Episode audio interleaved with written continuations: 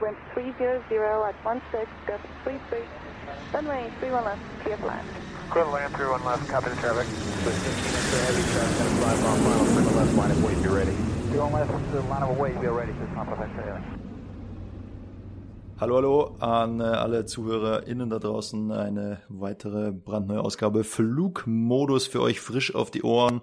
Heute mit äh, zwei Neuerungen. Ähm, zum ersten Mal ohne Aufwärmen haben wir gerade festgestellt. Äh, unser Vorgespräch ist relativ kurz ausgefallen. Wir haben ziemlich viel vorbereitet, was wir euch jetzt gleich präsentieren. Und zum anderen sitzt mir heute das erste Mal Apache 207 gegenüber. ja, hallo, auch äh, Meinerseits, äh, wenn ich nicht im Studio bin und singe, dann äh, nehme ich Podcasts auf. Bin äh, nebenberuflich Musiker. Wie man auch auf jeden Fall an meiner Stimme hört. Genau, und äh, woran man dich aber erkennt, äh, ja, du warst jetzt auch länger nicht mehr beim Friseur. Du siehst einfach ein bisschen aus wie Apache. Du bist natürlich, du bist nicht Apache, sondern du bist Crow. Das können wir jetzt mal an der Stelle sagen. Du bist eigentlich Crow, aber du siehst ein bisschen aus wie Apache inzwischen. Absolut, ja. Absolut. Ist natürlich nicht, äh, weil ich nicht will, sondern einfach nur wegen Corona kann ich natürlich nicht zum, zum Friseur gehen. Äh, daran liegt es. genau. Nee, Quatsch. Ähm, schön, dass ihr wieder eingeschaltet habt. Was haben wir vorbereitet heute? Ah ja, wir haben ja auf Instagram die Leute gefragt hier, was sie, was sie gern für ein Thema hätten. Und äh, es ging dann ziemlich eindeutig Richtung Sully, oder? Der Ganz Film genau, Sully. ja. Wir haben die Umfrage gestartet. Wir hatten uns mal überlegt, dass wir mal über einen Film quatschen und da waren halt, sind uns direkt zwei in den Sinn gekommen, Sully, beziehungsweise da vor allem auch so ein bisschen die Dokumentation oder der originale Fall, der da passiert ist. Da kann sich natürlich jeder dran erinnern. Oder Flight. Flight wäre jetzt, das war so ein ziemlich, äh, ziemlich viel Fiktion dabei, äh, wo dann dieses Flugzeug irgendwie kopfüber äh, gelandet wurde oder kurz vor der Landung nochmal. Also es war ein bisschen crazy alles. Wäre wieder ein Quatsch gewesen, können wir gut. Aber ihr habt abgestimmt, ich glaube über 70 Prozent sogar haben für Sully gestimmt. Und deswegen geht's heute dann äh, um Sully. Ja, da geht's heute um Sully. Weil wenn, wenn eins zu diesem Vorfall noch fehlt, dann unsere Expertise. Das kann man mal sagen. Dann äh, würde ich sagen, fangen wir, fangen wir vorne an, oder? Für alle Leute, die es nicht wissen, was ist eigentlich da passiert genau? Wovon reden wir eigentlich gerade? Genau, es geht um den äh, US Airways Flug 1549er. Und zwar ist der in äh, New York City gestartet. Da gibt's ja mehrere Flughäfen und der ist am Flughafen LaGuardia gestartet. Äh, mit einem Airbus 320 auch. Mhm. Genau das gleiche Modell, was wir auch fliegen. Die sind gestartet und schon nach knapp 3000 Fuß, also nicht mal ein Kilometer Höhe, sind die dann in äh, einen Gänseschwarm reingeflogen. Dann gab's äh, einen Trieb Triebwerksausfall, beziehungsweise beide Triebwerke sind sogar ausgefallen, was unglaublich, unglaublich selten passiert. Die Maschine musste dann notgelandet werden. Da die halt schon so tief waren, was haben sie gemacht? Wollten ursprünglich äh, einen Ausweichflughafen anfliegen. Also in Amerika, nicht nur in New York, ist es ja wirklich so, dass unglaublich viel Flughäfen vorhanden sind, die jetzt nicht große internationale Drehkreuze sind, aber da hat ja wirklich jede Kleinststadt hat ja einen Flughafen. Sie haben es allerdings nicht mehr geschafft. Sie haben dann einfach die größte freie Fläche genommen, die sie in New York City eben hatten, und das war der Hudson River. Und diese Landung, bestimmt auch durch ein bisschen Glück, ähm, ist gut gegangen und ich glaube, alle haben es überlebt, oder? Genau, ja, alle haben es überlebt. Äh, unglaublich, unglaubliche Geschichte. Schwer nachvollziehbar, aber sehr, sehr viel, wirklich sehr, sehr viel können und äh, auch sehr, sehr viel Glück dabei, dass ja. das gut gegangen ist und dass da wirklich niemand bei gestorben ist. Äh, das gab es wirklich noch nie so. Vor allem jetzt denkt man, es gibt kaum eine schlechtere Location als New York, wo sowas passieren kann.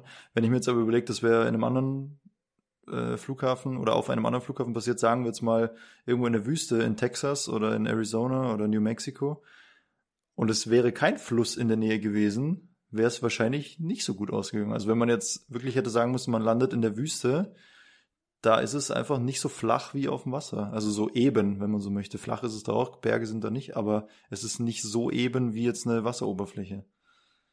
Also eigentlich, ja, äh, was ja. ich sagen will, ist, dann war es fast wieder eine Portion Glück, dass es in New York passiert ist, wo eben ein großer Fluss ist. Je nachdem, wo man natürlich ist, gibt natürlich auch Städte, wo dann äh, nebendran irgendwie Felder sind, wo man vielleicht drauf landen könnte. Gut, ob das dann natürlich gut geht, ist die, die nächste Frage. Oder irgendwelche breiten Straßen, gerade in den USA. Im Hudson River, klar, da sind natürlich auch Boote, Schiffe, die da fahren. Ähm, aber das war auch ziemlich, ziemlich knapp eigentlich. Die sind äh, nur irgendwie in, in zwei, 300 Metern über, über eine Brücke hinweggeflogen. Wenn ich mir das jetzt vorstelle, in Köln, mitten in der Stadt, da kommt halt Brücke nach Brücke nach Brücke. Ja, wüsste ich gar nicht, wie man das schaffen soll, wirklich auf dem, auf dem Rhein zu landen, sage ich mal. Genauso wie da jetzt auf, Ja. dem, auf dem Hudson, Hudson River halt auch. Genau, also sie haben es geschafft. Weißt du, okay, da fangen wir mal an. Weißt Fangen wir du, an, ja. weißt du, wie der äh, Co-Pilot hieß? Weiß ich nicht, ne. Äh, Jeffrey Skiles.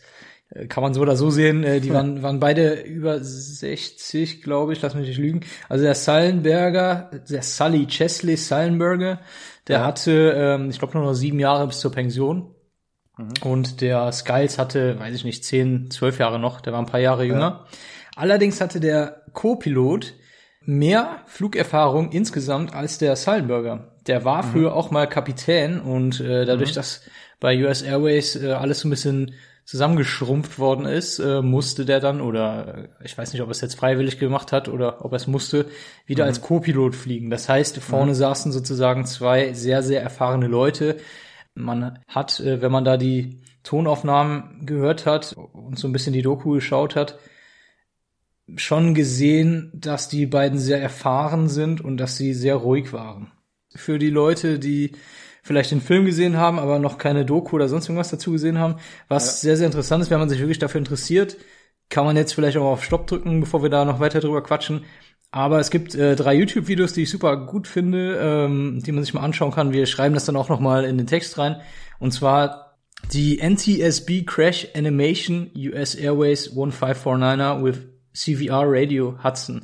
Und zwar hört man da die Original äh, Aufnahme ähm, aus dem Cockpit und die Original äh, Mitsprachen im ähm, Funk. Und da wird dann animiert angezeigt, wo die genau hergeflogen sind und äh, was genau passiert ist. Das, das fand ich ganz cool und man sieht auch die Höhe. Dann gibt's so eine Doku, 45 Minuten, das Wunder vom Hudson River. Ist eigentlich auch ganz interessant. Und das letzte, da wird der Captain Sully, also der äh, wird interviewt. Captain Sullys Minute-to-Minute Description. Das sind so die drei Dinger, die finde ich total interessant. Und äh, wenn einen das interessiert, dann kann man sich das mal reinziehen.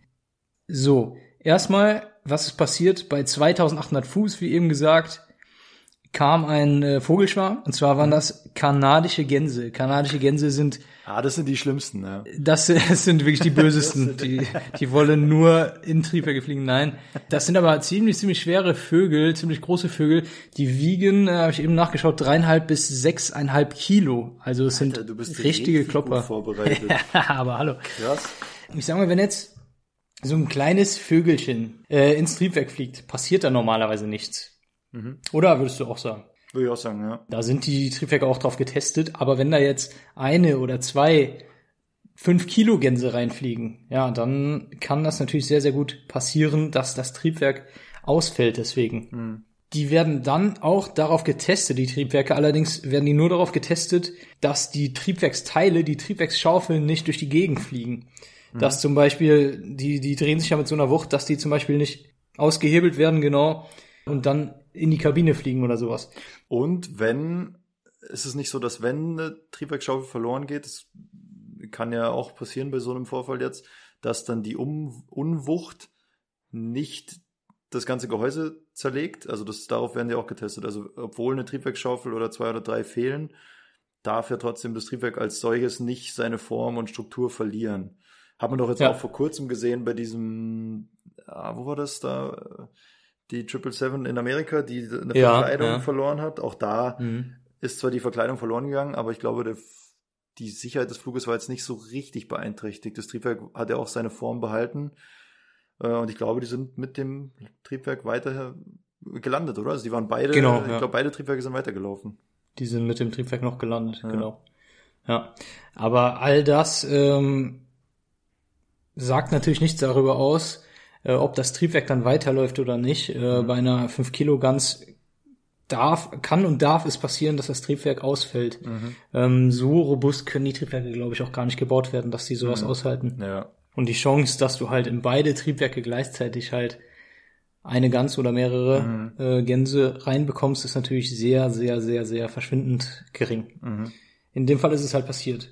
Genau. Das war bei 2800 Fuß und 210 Knoten. Was haben die Jungs gemacht? Das sieht man auch in den Filmen ganz gut. In dieser Gerichtsszene geht es ja darum, dass äh, sich andere Piloten hinsetzen und das nachfliegen im Simulator. Ja. Und die zeigen dann, ähm, ihr hättet ganz entspannt irgendwo anders landen können. Ihr hättet, w- wärt ihr direkt umgedreht und äh, LaGuardia angeflogen oder Teterboro heißt, glaube ich, der andere Flughafen, wo die auch nachgeschaut haben, ähm, dann wärt ihr da gelandet ohne Probleme. Das Ding ist aber, das ist dieses, äh, dieser Startle and Surprise Effekt. Ja. Kannst du da was dazu zu sagen, zufällig? Ja, das ist ja dieses Überraschungsmoment, oder? Mhm. Ähm, also, dass natürlich immer der Faktor mit einberechnet wird, dass man erstmal schaut, was passiert denn hier eigentlich gerade? Welche Systeme funktionieren noch? Also man sitzt ja da drin, sieht erstmal nur die Vögel. Ich glaube, der Co-Pilot sagt ja auch noch, oh, äh, Birds. Äh, Mhm. Und in dem Moment ist es ja schon passiert. Dann rums es erstmal und dann, du weißt ja, du kannst ja nicht von außen auf den Flieger gucken, du weißt ja nicht, oh, äh, hinten ist äh, eine Scheibe gesprungen, das Triebwerk ist ausgefallen, der Vogel hängt vielleicht hinten im Leitwerk. Du hast ja nur die Anzeigen vor dir und es dauert natürlich ein bisschen, bis du aus diesen Anzeigen die Situation einschätzen kannst. Dann hörst du es vielleicht knallen, vielleicht ist eine Unwucht da, vielleicht vibriert es ganz stark im Flugzeug und du weißt, okay, irgendwas stimmt nicht und dann musst du aber aus den Anzeigen, die du hast, ja, das Szenario so ein bisschen nachstellen und das kann unter Umständen mal, ich sage jetzt einfach mal eine Minute oder zwei dauern, bis du dir da ganz sicher bist. Es kann auch mal sein, dass du eine fehlerhafte Anzeige hast, weil vielleicht ein Sensor getroffen wurde und dann wird dir irgendwas angezeigt, was vielleicht gar nicht stimmt und du stürzt dich vielleicht erst auf eine falsche Annahme. Jedenfalls dieser Startland Surprise Effekt ist eben genau diesen ein, zwei Minuten geschuldet, wo man erstmal einschätzen muss, was passiert denn hier gerade, welche Systeme funktionieren noch und was machen wir jetzt. In dem Fall, wo beide Triebwerke ausfallen, ist es natürlich zeitlich einfach so kritisch, dass du eben genau, wenn du diese ein, zwei Minuten überlegst, es nicht mehr nach Teterboro, glaube ich, schaffst oder eben umdrehst nach LaGuardia, sondern du schon wieder quasi in den Gleitflug übergehst. Wir haben ja schon mal drüber geredet, dass Flugzeuge segeln, wenn sie keinen, keinen Auftrieb mehr haben, dass sie quasi nicht runterfallen wie in Hollywood-Filmen, wie, wie ein Stein, sondern dass sie dann einfach segeln. Und die Höhe, wo sie halt starten, ist quasi die Zeit, wie lange sie in der Luft sind. Und du hast jetzt gerade schon gesagt, 2800 Fuß, das sind, ist nicht mal ein Kilometer. Da hat man nicht so viel Zeit. Und wenn man dann schon ein, zwei Minuten verschenkt, oder was heißt verschenkt, einfach nicht nutzen kann, dann fehlen dir halt unter Umständen 800 bis 1000 Fuß. Und dann war halt die beste oder die einzige Option, die sie noch hatten, war dann der Hudson River. Genau, absolut, ja. Finde ich perfekt beschrieben. Danke. Ähm, ja, sehr gerne.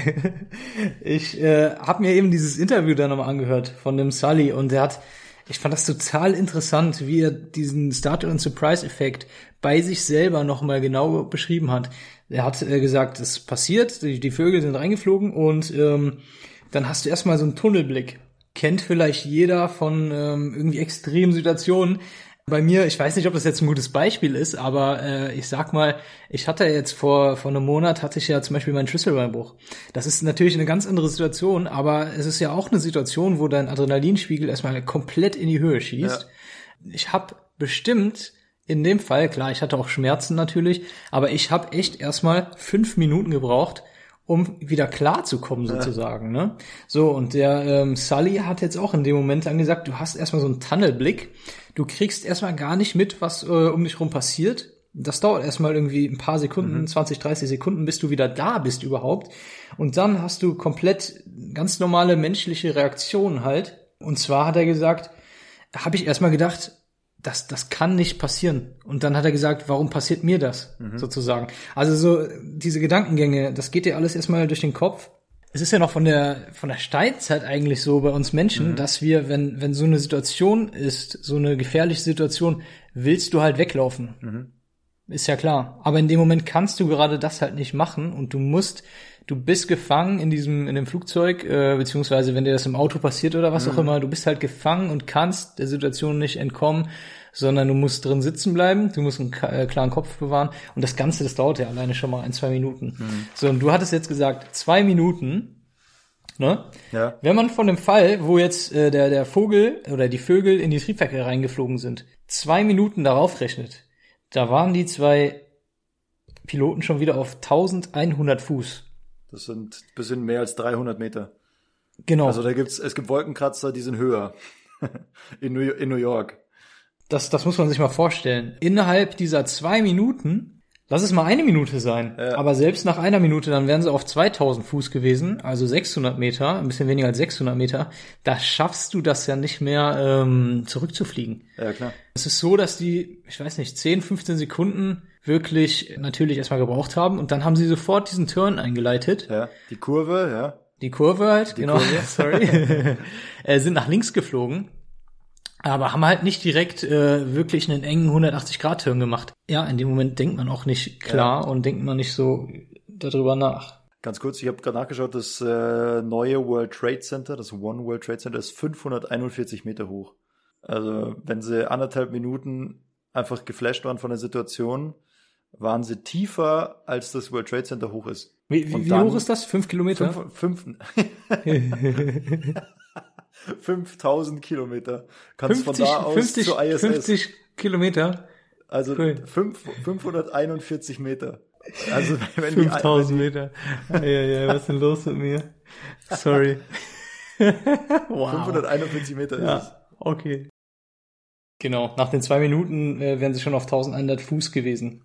Ja. Naja, wir gehen, wir gehen einfach jetzt mal weiter in diesem, in diesem Fall. Was, was haben sie gemacht? Der Sully, ich bin da jetzt nicht so ganz draus schlau geworden, ob der direkt gestartet ist auch oder ob er nach diesem Triebwerksausfall erst die äh, Kontrolle übernommen hat. Jedenfalls ist Ich glaub, der. das, müssen wir, das müssen wir kurz genau beschreiben, glaube ich. Was heißt, er ist nicht gestartet? Also äh, ich, es ist ja so, dass man sich die Flüge aufteilt. Also einmal fliegt der eine Pilot und das andere Mal fliegt der andere Pilot. Und der, der jeweils nicht fliegt, das haben wir auch schon mal gesagt, funkt meistens und arbeitet dem, der fliegt zu. Also der stellt dem alles ein und der macht das, was der Fliegende fordert. Also der sagt zum Beispiel irgendwann, macht das Fahrwerk runter, macht die Landeklappen rein, mach mal dies, mach mal das. Und der, der fliegt, soll sich nur aufs Fliegen konzentrieren und der andere, der gerade nicht fliegt, der äh, arbeitet eben dem Fliegenden zu. Und das heißt, wenn der Sully jetzt nicht selber gestartet ist, dann saß er natürlich vorne im Cockpit, war aber nicht der Fliegende, sondern der Co-Pilot ist geflogen in dem Fall. Und ich glaube, so war es nämlich auch, dass er dann irgendwann gesagt hat, okay, ab jetzt fliege ich mal weiter, das kann der Kapitän nämlich machen. Das kann der Co-Pilot auch machen. Das sind aber andere Szenarien, die können wir mal wann anders besprechen. Äh, Wir, wir sagen jetzt einfach mal, der Kapitän kann festlegen, okay, ich fliege jetzt, weil äh, im Endeffekt muss ich gerade stehen, was mit dem Flugzeug passiert und ich will das lieber selber machen jetzt. Und ich glaube, so war es auch, dass er dann gesagt hat, ab jetzt fliege ich weiter und dann wechseln quasi die Positionen. Ab dann funkt der, in dem Fall der Co-Pilot und der arbeitet dann dem Kapitän zu.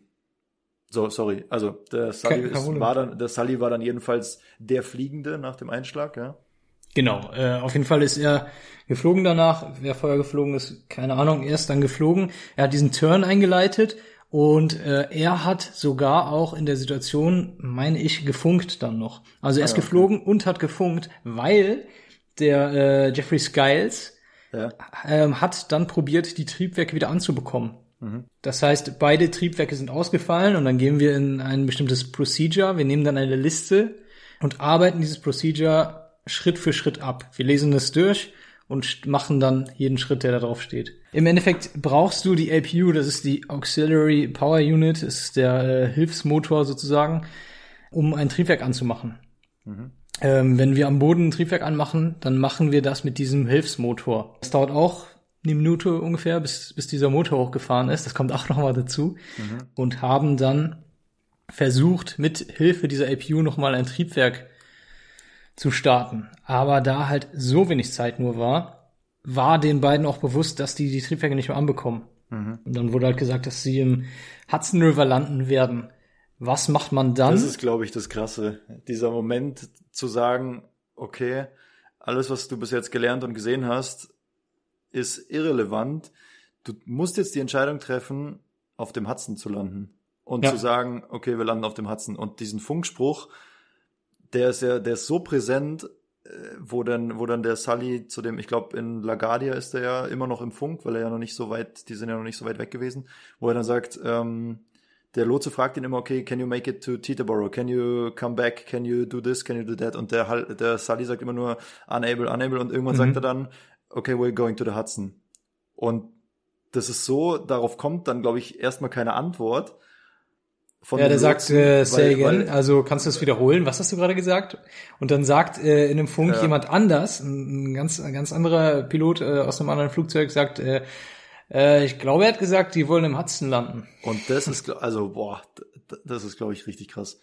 Zu sagen, nee, das machen wir jetzt, weil das ist die beste Möglichkeit, die wir, oder die einzige Möglichkeit, die wir, die wir überhaupt noch haben. Und dann zu sagen, wir ziehen es jetzt durch. Der Co-Pilot hat ihn ja auch in dem Film, ich weiß es, in, in Wirklichkeit war natürlich keiner dabei, in dem Film schaut er ihn dann ja auch so kurz an und hat so die eine Sekunde, wo er denkt, okay, was, ist er verrückt geworden? Und dann wird ihm so bewusst, okay, nee, das ist wirklich die beste Wahl, die sie haben. Und dann sagt er so, alles klar, dann müssen wir jetzt im Hudson landen. Ja. Ziemlich, ziemlich gut. Also generell dieser Film ist extrem realitätsnah umgesetzt, finde ich. Also ich Mhm. habe ihn einmal auf Deutsch, einmal auf Englisch gesehen. Auf Deutsch ist ein bisschen schlechter, weil die deutsche Synchronisation die Flugzeug-Callouts auf Deutsch übersetzt. Also Ja, stimmt. und äh, Ja. dann der, der Flieger sagt natürlich Sachen auf Englisch zu uns. Wir haben ja hier schon schon mal äh, diese äh, Retard, Retard Callouts manchmal eingespielt, äh, die so ein Flugzeug macht. Das ist natürlich alles auf Englisch, egal in welchem Land dieses Flugzeug jetzt äh, betrieben wird. Und die deutsche Synchronisation hat das aber übersetzt eben. Ähm, der, die englische Fassung ist extrem realitätsnah, finde ich. Ja. Ja, ich glaube sogar, dass die in dem Film ganz genau nachgesprochen haben, was Mhm. wirklich im Mhm. Cockpit gesagt wurde und genau diese äh, Funksprüche auch nachgesprochen haben, was ja sehr, sehr cool Ja. ist und wie du sagst, sehr realitätsnah. Die haben dann kurz vor der Landung, ich glaube in, in 500 Fuß, knapp 200 Metern, haben die sich dann nochmal entschieden, die äh, Flaps zu fahren, heißt die, die äh, Landeklappen. Ja, das ist alles sehr kompliziert jetzt dargestellt, aber mit einem äh, 11 Grad Winkel sind die gelandet. Dieses Ditching Procedure wurde jetzt geändert. Da steht jetzt drin, versuche, wenn möglich, mit, mit äh, Landeklappen 2, also Stufe 2, und genau bei 11 Grad zu landen. Warum? Weil diese Wasser, Notwasserung einmal geklappt hat und die sind genau bei 11 Grad Anstellwinkel gelandet. Und äh, sonst hat es ja noch keiner probiert und sonst kann es auch keiner oder will natürlich auch keiner probieren. Es hat einmal so geklappt.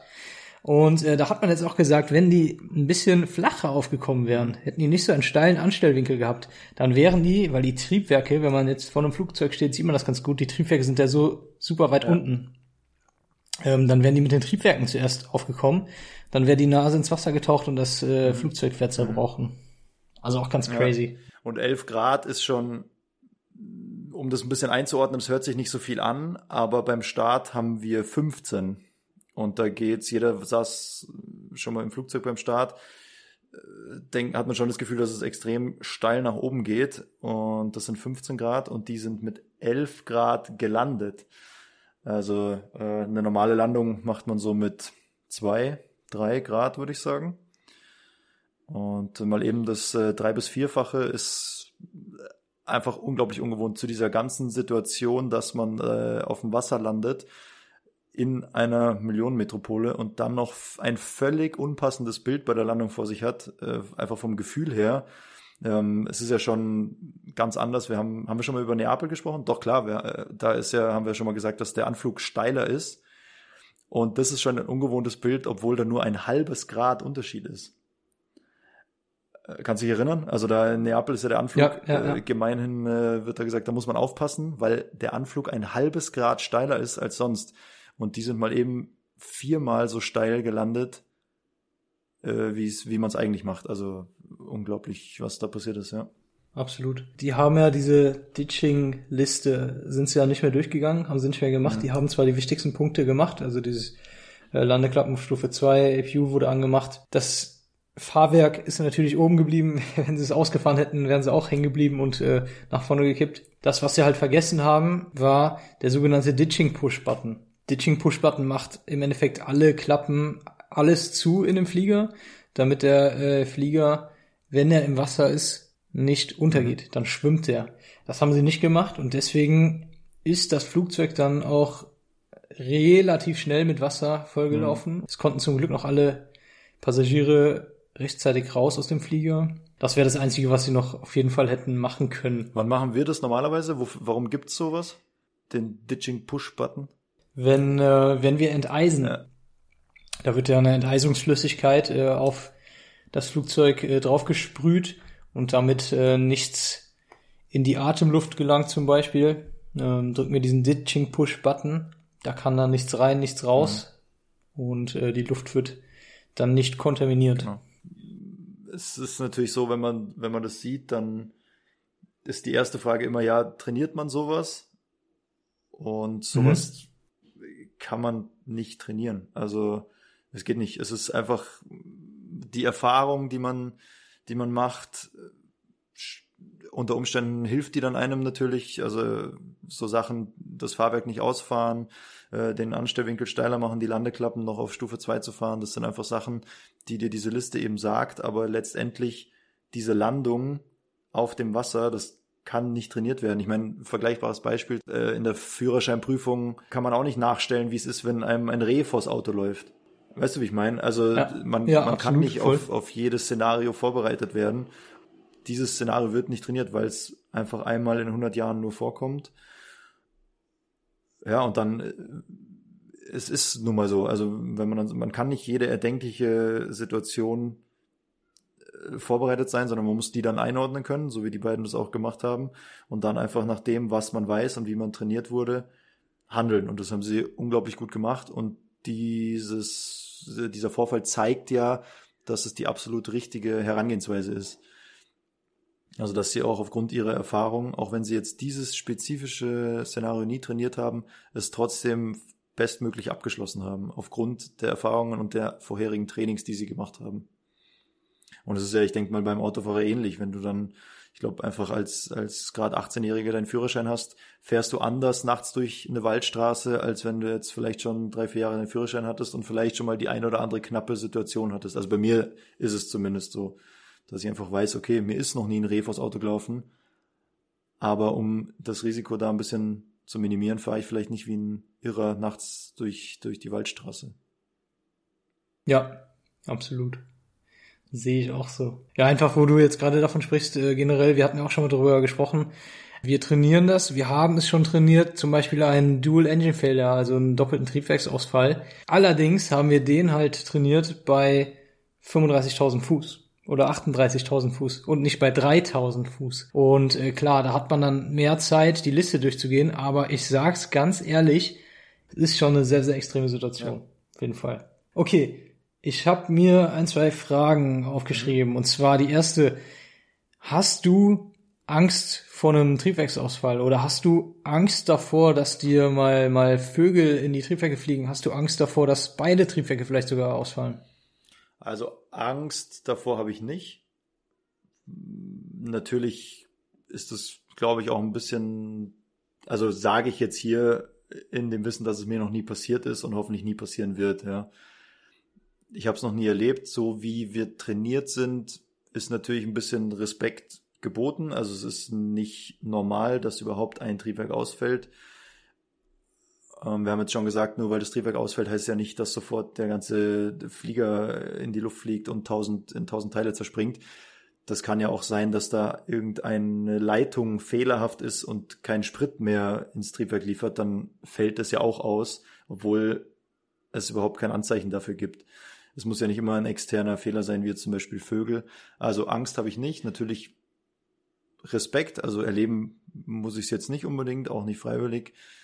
Aber ich fühle mich natürlich so gut vorbereitet, dass das natürlich stressig wäre, aber nicht so, dass ich nicht jederzeit danach wieder weiterfliegen würde oder sagen würde, gut, ist jetzt passiert, wir haben das abgearbeitet, so wie wir müssen. Ähm, Und wenn ein Triebwerk ausfällt, hat man immer noch eins, was funktioniert, so dass man eigentlich ohne Probleme einfach umdrehen kann und nochmal landen kann, weil auch mit einem Triebwerk genug Power vorhanden ist, um den Flieger in der Luft zu halten. Oder wie siehst du das? Also ich sitze jetzt da nicht und denke mir, oh Gott, hoffentlich fliegt unser Triebwerk nicht äh, äh, durch die Luft. Genau, nee, ich auch nicht. Ähm, ich habe auch absolut äh, keine Angst davor. Zum einen, weil wir es äh, unglaublich oft und äh, sehr, sehr äh, intensiv auch trainieren, mhm. einen Triebwerksausfall. Und die Chance, dass ein Triebwerk ausfällt, ist sehr, sehr, sehr gering. Aber dass beide Triebwerke ausfallen, ist natürlich nochmal um einiges mhm. geringer. Da mache ich mir eigentlich überhaupt gar keine Sorgen. Ist dir das schon mal passiert? Nee, gell? Also, Triebwerke ja, oder so was ähnliches, dass man, es gibt ja auch die Situation, wo man sagt, okay, wir schalten das jetzt präventiv ab. Kann, dafür kann, kann man sich auch entscheiden, wenn man sieht, oh, da mhm. ist irgendwie zu wenig Öl oder da ist irgendwas stimmt einfach nicht. Man hat ja ganz viele Triebwerksanzeigen im Cockpit, die auch ständig überprüft werden. Und äh, wenn man jetzt merkt, oh, da läuft irgendwas nicht so rund, muss man es nicht bis zum Triebwerksausfall kommen lassen. Man kann auch sagen, hey, pass auf, äh, da unten ist irgendwie Berlin oder was weiß ich, ein großer Flughafen. Äh, lass uns da das Triebwerk, lass uns jetzt das Triebwerk ausmachen, lass uns in Berlin landen und das alles in Ruhe anschauen. Ähm, das kann man ja vorwegnehmen, den Triebwerksausfall. Hm. Nee, mir ist bisher äh, sowas in der Art noch nicht hm. passiert. Hoffen wir natürlich auch, dass ja. es so bleibt. Nee, das Einzige, was mir schon passiert ist, äh, war eine Windscherung, ja. äh, was etwas extremer ja. war, sage ich mal. Was mir allerdings schon passiert ist, war in äh, Dortmund. Ich bin nach Dortmund geflogen. Das ist schon eine sehr, sehr, sehr kurze äh, Landebahn, vor allem für den A320. Auf dem Landanflug sind uns genau in unseren Flugweg Vögel reingeflogen. Also nicht in unser Triebwerk, aber wirklich, die sind genau auf unseren Flugweg geflogen und das waren schon auch einige. Ja. Das waren, keine Ahnung, schätzungsweise 20, 30 ja. Vögel, allerdings ganz kleine ja. Vögel. Ich glaube, ich hoffe, ist da zum Glück nichts passiert. Ich denke mal, da wäre auch nichts passiert.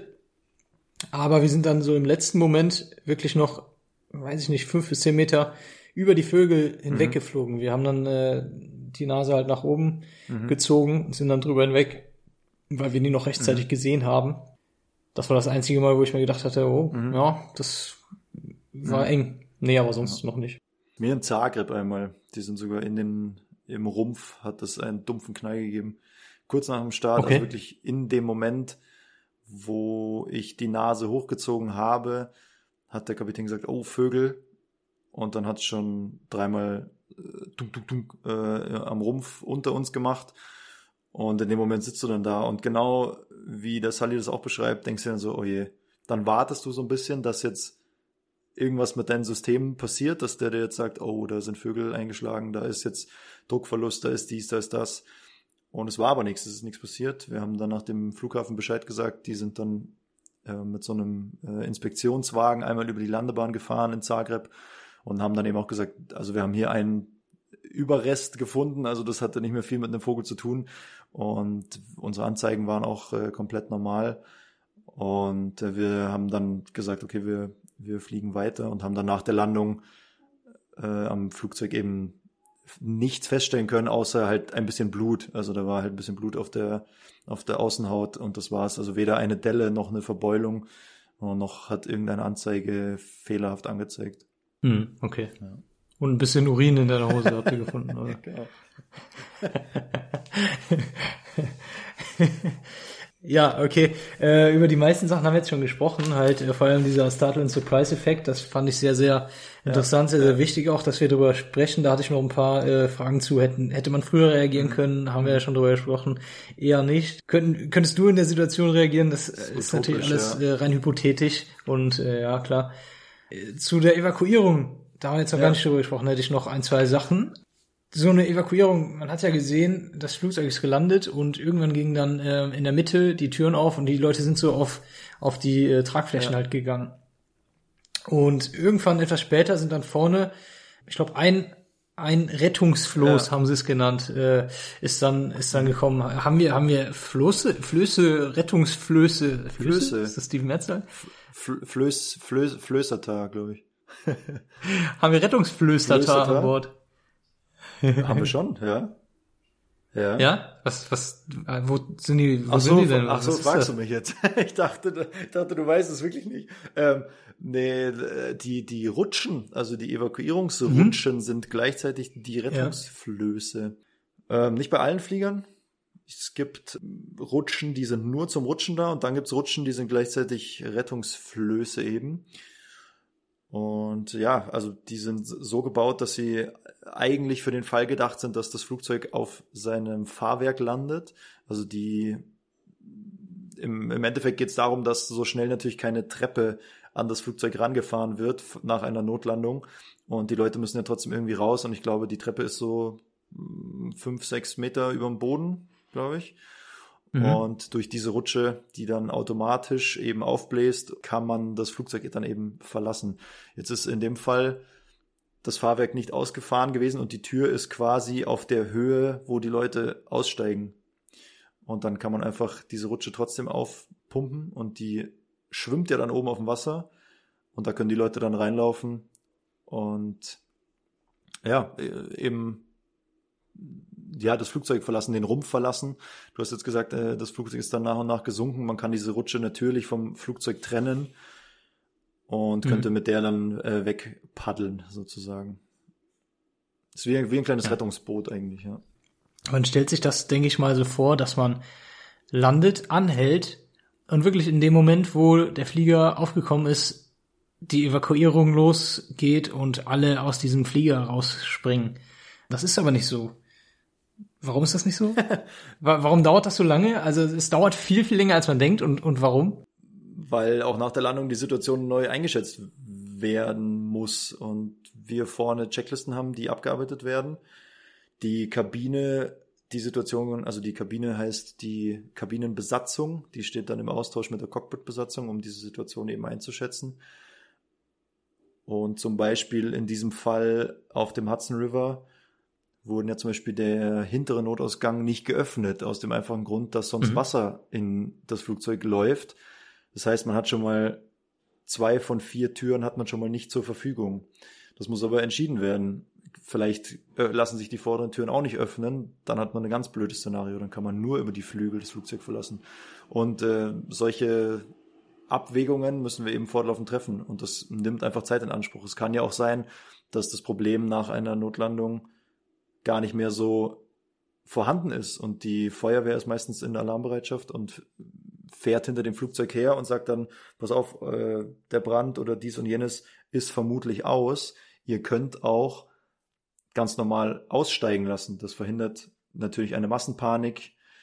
Das äh, würde, äh, ja, hat einfach viele Vorteile, wenn man das Flugzeug nicht in Hektik und nicht in der Evakuierung verlassen muss. Das kann sich ja jeder selber denken. Es ist auch gewünscht, das ist auch das Ziel, auf das wir hinarbeiten. Deswegen treffen wir keine Entscheidung vorschnell und sagen, zack, evakuieren, sobald man am Boden ist. Genau. Das, du hast das gerade schon mit der Massenpanik ganz gut äh, beschrieben, finde ich. Zum einen ist es ja so, äh, wenn wir jetzt ganz, also ich sag mal ganz normal in Anführungszeichen, ähm, eine Notlandung machen, ähm, vielleicht die Triebwerke noch laufen, und wenn dann jetzt die, die Passagiere aus dem Flugzeug springen, das ist halt lebensgefährlich, mhm. wenn die Triebwerke noch laufen. Kann man einfach so sagen, ne? Ja, ja. Äh, generell ist es auch immer so, so eine Evakuierung, man stellt sich das so, ich sag mal in unserem Alter vielleicht, äh, unsere Eltern wahrscheinlich auch noch, so, so easy peasy vor, so eine Evakuierung. Ach ja, gut, dann springen wir auf diese Rutschen, ähm, steigt dann unten raus bei einer normalen Evakuierung. Ja. Jetzt, ich rede jetzt nicht vom, vom Hudson River. Springt dann auf die Rutschen, kommt unten an und gut ist sozusagen. Ich habe hier gerade so einen kleinen Bericht von der äh, Frankfurt Allgemein, wo 800 Leute aus einem A380 evakuiert wurden. Das war einfach ein Test. Mhm. Das heißt, da meldet man sich vorher freiwillig für diesen Test, für diesen Evakuierungstest und kann dann da mitmachen. Und die Leute, die sich freiwillig melden, das sind ja keine 80-Jährigen, sondern das sind alles Leute, ja, ist ja wirklich so, ne? Alles Leute, schätze ich mal, von 20 bis 55 oder was. Ja. So, und von diesen 800 Leuten, die da also es wurde getestet, die wussten alle, was passiert. Wurden alle evakuiert. Von den 800 Leuten, da gab es 32 Leichtverletzte und einen Beinbruch. Bei einem Test. Ja. Und da war kein 80-Jähriger, kein, weiß ich nicht, ich sag mal, Schwerbehinderter oder sonst irgendwas dabei. Betrunkener Mallorca-Tourist. Betrunkene, alle, gibt's ja alles. Das, das kommt halt immer alles zusammen. Plus ist es wirklich eine Panik, weil man vielleicht, mhm. vor allem jetzt bei dem Hudson River Fall zum Beispiel, dachte, okay, das war's jetzt, ich sterbe mhm. auf jeden Fall. Mhm ich glaube, zwei oder drei Leute einfach die Tür aufgemacht haben dann irgendwann und sind aus dem Flugzeug rausgesprungen ins mhm. Wasser. Das Wasser war ein, es hatte ein Grad. ja. Hm. Hm. Das überlebst du fünf Minuten. Ja. Aber da musst du überlegen, weil dann einer ja, so Flucht, Fluchtinstinkt, das ist ja, das ist ja ein Instinkt. Ja. Du bist in Panik, aber du, ja. du springst ins Wasser und deswegen stirbst du. Du hast so einen Flugzeug, ja. Flugzeugabsturz äh, überlebt aber stirbst dann, weil du ins äh, eiskalte Wasser springst. Ja. ja. Aber das sind alles so Dinge. Deswegen dauert das auch bei uns vorne dann einfach schon nochmal seine äh, ein, zwei Minuten, bevor wir evakuieren. Und das ist Mhm. Ja. echt, das fühlt sich an wie ein halbes Leben, glaube ich, Ja, wenn man da hinten sitzt und denkt, ey, was passiert denn jetzt? Das stimmt. Ja. Jo. Ich glaube, sonst habe ich keine Fragen oder Ideen mehr. Hast du noch irgendwas? Ganz gut zusammengefasst, oder? Es war jetzt natürlich ein bisschen die Panikfolge. Also hört sich jetzt nicht so an.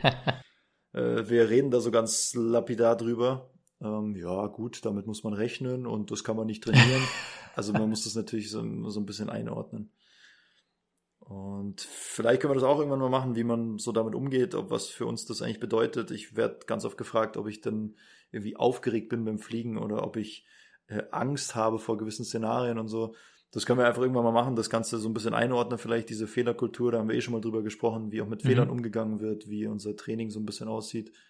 Aber jetzt sind wir schon deutlich über einer halben Stunde.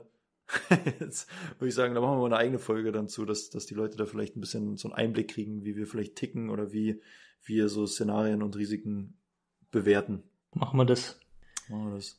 Nice, ja, hat mich gefreut, hat Spaß gemacht. Nice, hat Spaß gemacht. Auf jeden Fall. Ich hoffe euch auch. Gerne, ja, es ist natürlich ein bisschen, äh, bisschen aus dem Zusammenhang gegriffen jetzt, aber frohe Ostern.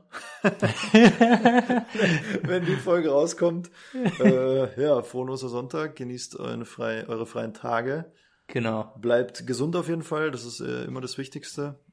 It was a pleasure. Wir, ja, nächstes Mal machen wir dann einfach zwei Entweder-Oder-Fragen, oder? Weil das Dann machen wir das, ja. Oder sprengt den zehn halt. Oder zehn, wieder zehn schnelle.